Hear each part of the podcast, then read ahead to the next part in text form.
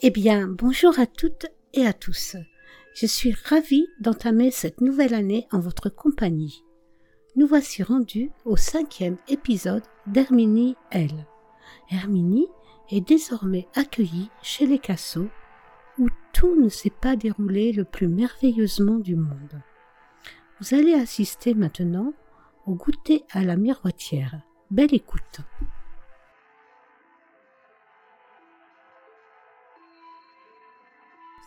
Rose et Cécile s'étaient entendues pour organiser une petite réception en l'honneur des rescapés. Naturellement, Rose proposa le parc du château. En fait de château, la miroitière ressemblait davantage à une imposante maison bourgeoise, haute de trois étages, flanquée d'une tour carrée à sa droite. En ce mois d'août, toute persienne baissée, elle figurait une belle endormie. Sous les grands hêtres de la pelouse, on dressa de petites tables rondes, nappées de parme et d'azur. Aimée, la cuisinière de Rose, avait confectionné des tartes aux prunes et aux abricots. Charles insista pour qu'on serve des sodas à la place de la traditionnelle citronnade.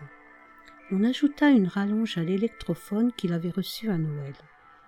En ce moment, Charles affectionnait particulièrement les Beatles et écoutait en boucle All You Need Is Love.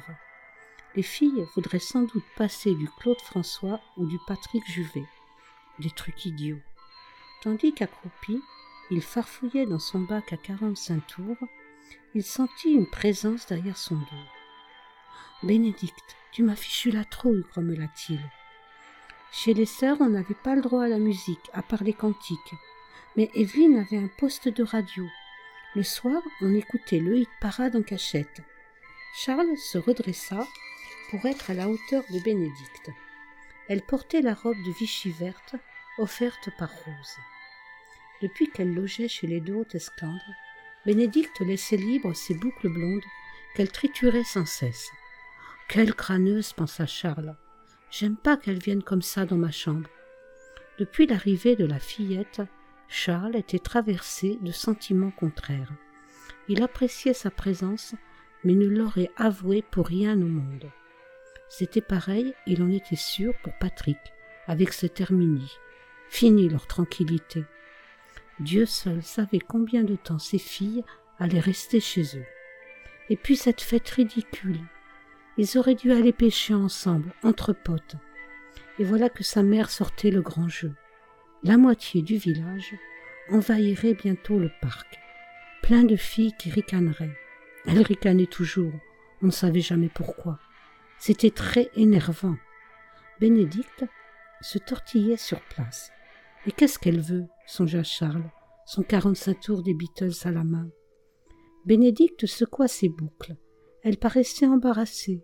Ce n'était pas son genre. On ne s'est pas beaucoup parlé tous les deux depuis que je suis là. Euh, non. Où diable voulait-elle en venir? Elle tortilla l'ourlet de sa robe. Je peux te faire confiance, Charles? Pour Charles, la question était de savoir si lui pouvait faire confiance à une fille. Euh, bien sûr. C'est au sujet d'Herminie. Je la déteste. Depuis qu'elle est arrivée à Sainte-Bertille, tout va de travers. Charles fronça les sourcils. Qu'est-ce que j'y peux, moi? Rien, rien du tout. Je voulais juste le dire parce qu'elle vient ici aujourd'hui et que ce n'est pas une bonne chose. Je veux dire qu'il faut se méfier. T'es pas un peu jalouse? T'es pas un peu complètement idiot? Excuse-moi, Bénédicte, j'aurais pas dû dire ça. Bah non, c'est pas très gentil. Je t'ai raconté ça parce que j'aimerais avoir confiance en toi. Charles se gratta la tête je ne vois pas ce que je peux je ne vois pas ce que je peux faire. Rien pour l'instant. Je voulais juste que tu saches. Elle est terriblement maligne. Cette histoire de résurrection, c'est juste pour faire son intéressante.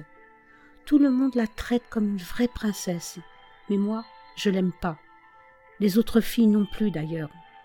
D'habitude, on n'est pas toutes d'accord, mais quand elle est arrivée, on a toutes senti la même chose sauf cette demeurée de Florence. Elle la vénère comme une déesse.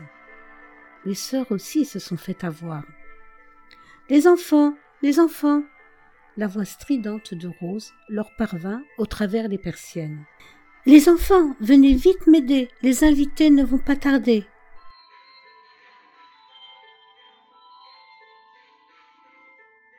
En effet, un petit groupe commençait de se presser au portail. On pouvait distinguer, telles deux hirondelles encadrées du père Vessière et de Cécile Cassot, les religieuses de Sainte-Bertille.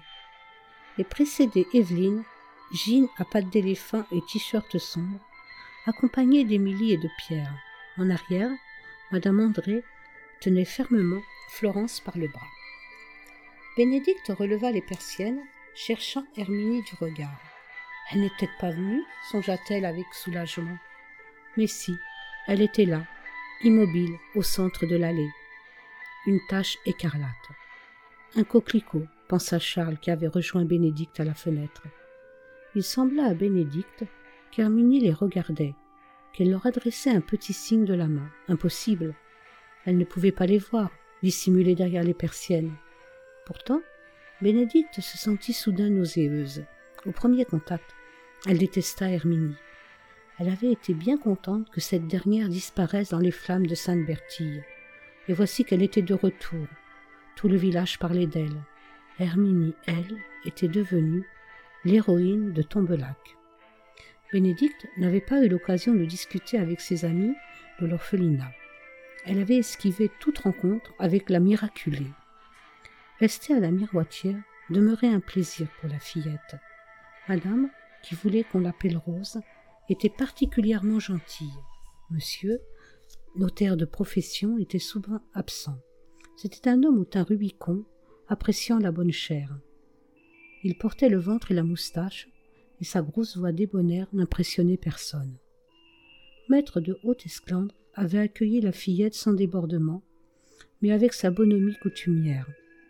Bénédicte le trouvait mal assorti avec madame, si fine et si douce. On aurait dit un épi de blé marié à un artichaut. Bénédicte n'ignorait pas que Rose avait perdu une fillette âgée de deux ans, Marguerite. Elle s'était noyée dans le bassin aux poissons rouges. Ne restait de ce bassin qu'une dalle de béton où madame avait fait poser de gros pots de marguerite blanche. Bénédicte savait qu'elle-même ne remplacerait jamais l'enfant, mais elle ne doutait pas servir de substitut. Elle déployait des trésors d'amabilité, de politesse, Rose avait de son côté interrogé les religieuses sur le passé de Bénédicte. Elle leur avait été confiée à l'âge de six ans par l'une de ses grands-tantes désormais trop âgées pour s'occuper d'elle. Les parents de Bénédicte avaient disparu en mer au cours d'une croisière sur l'Atlantique.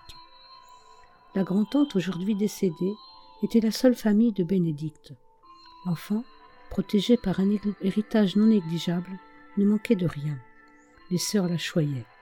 En plus d'être fortunée, Bénédicte était charmante, un vrai petit ange. En ces conditions, le château des deux hautes esclandres lui allait comme un gant.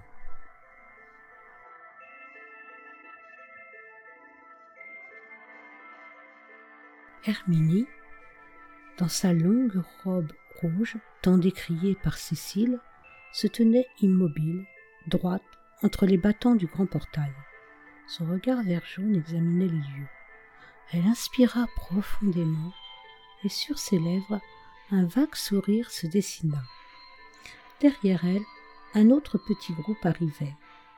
Elle reconnut les piaillements aigus des jumelles d'angle. Herminie abandonna sa contemplation pour s'avancer lentement dans l'allée. Le feuillage des hauts tilleuls ombrait sa robe rouge d'une dentelle sombre.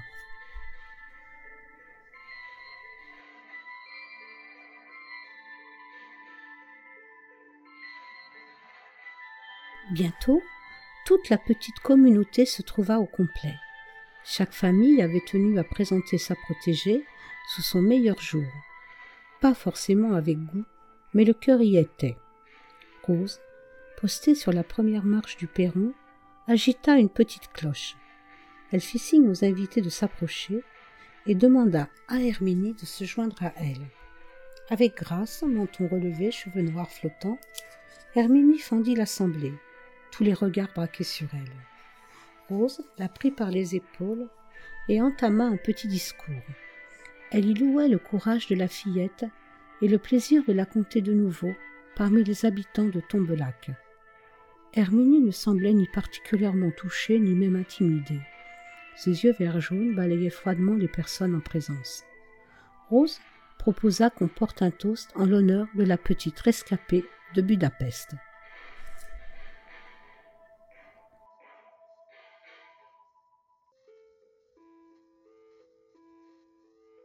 Charles, posté près de son électrophone, n'attendait que ce moment pour poser le diamant sur son 45 tours des Beatles. Finalement, cette fête n'était pas une mauvaise idée. Les fils Pradet, Jean et Claude, qui avaient apporté leur ballon de foot, proposèrent immédiatement un match. Tous les garçons acceptèrent avec enthousiasme. Seul Paul Combe, le fils du boucher, qui souffrait d'un léger surpoids, se fit prier. Ce fut l'occasion pour les filles de prendre en charge l'électrophone. On faisait particulièrement confiance à Evelyne en, matière de musique. On se chamailla quand même un peu. Les filles, ravies de se retrouver, papotaient joyeusement entre elles. Même celles qui ne s'entendaient pas particulièrement à Sainte-Bertille riaient ensemble. Les jumelles d'angle, d'ordinaire solitaires, se mêlaient aux autres. Idem pour Florence. Toutes admirèrent Bénédicte, sa robe, le château et la chance qu'elle avait. Chacune parla aux autres de sa famille d'accueil, plaisantant à voix étouffée sur leurs défauts. Les filles de Sainte-Bertille abordaient un âge cruel, et leur jugement n'épargnait rien ni personne. Sophie était venue en compagnie de Mathilde Provel, fille du défunt colonel. Ces deux-là s'entendaient à merveille, et Mathilde, qui possédait un don d'imitation indéniable, singea madame Provel et obtint un vif succès. Corinne était tombée raide dingue amoureuse du fils Mazar, le beau Lionel. Elle tenta de dissimuler cet état, mais parlait sans cesse de lui. On demanda à Émilie si elle aussi était amoureuse, du petit Pierrot Malherbe. Elle se contenta d'hausser les épaules. Enfin, on interrogea Bénédicte. Comment ça se présentait avec Charles de Haute-Esclandre? Si ça se trouve, tu vas devenir châtelaine, déclara Corinne en battant des mains. On approuva. Bénédicte ferait une très jolie châtelaine. Bénédicte fit signe de se fâcher, mais dans sa petite tête blonde, l'idée avait déjà fait son chemin. Sans que personne n'y ait prêté attention, Herminie se trouva bientôt au centre du groupe. Evelyne, lança un coup de coude à Corinne, qui continuait d'extrapoler sur la future vie de châtelaine de Bénédicte et sur les grands bals qu'elle organiserait et sur le choix de sa robe de mariée. D'une main, Herminie écarta la pauvre et timide Myriam qui lui occultait la vue de Bénédicte. Soudain, les deux fillettes se retrouvèrent face à face. Un lourd silence tomba sur la petite assemblée.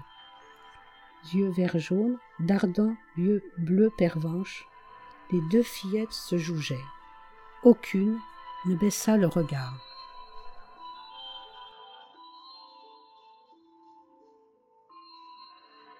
Evelyne suggéra alors qu'on pourrait peut-être aller boire un coup et manger un morceau. Comme une volée de moineaux, les fillettes se précipitèrent vers les tables. Madame Aimée achevait d'y découper les tartes et ne savait plus où donner de la tête. Elle pestait contre cette musique de sauvage qui lui cassait les oreilles. Comment donc madame pouvait-elle tolérer ça? Elle soupira encore en emplissant les gobelets de Coca-Cola. Cette boisson était une hérésie. Elle ne l'aurait goûtée pour rien au monde. Remplacer sa citronnade par cette mixture sucrée, brune et sans doute infecte? Madame leur servait tout, surtout depuis l'arrivée de Bénédicte. Elle la trouvait assez mignonne, cette petite, un peu trop peut-être un brin enjôleuse avec ses jolies manières. Aimée avait l'intime conviction que la fillette était installée à la miroitière pour un moment. Et l'autre, cette gamine au prénom imprononçable, qu'est-ce qu'elle faisait, assise toute droite et toute seule? Aimée s'approcha pour la servir. L'enfant leva vers elle ses yeux étranges. Ne vous en faites pas, madame aimée, je ne serai pas une charge pour vous. Vous verrez, nous allons bien nous entendre.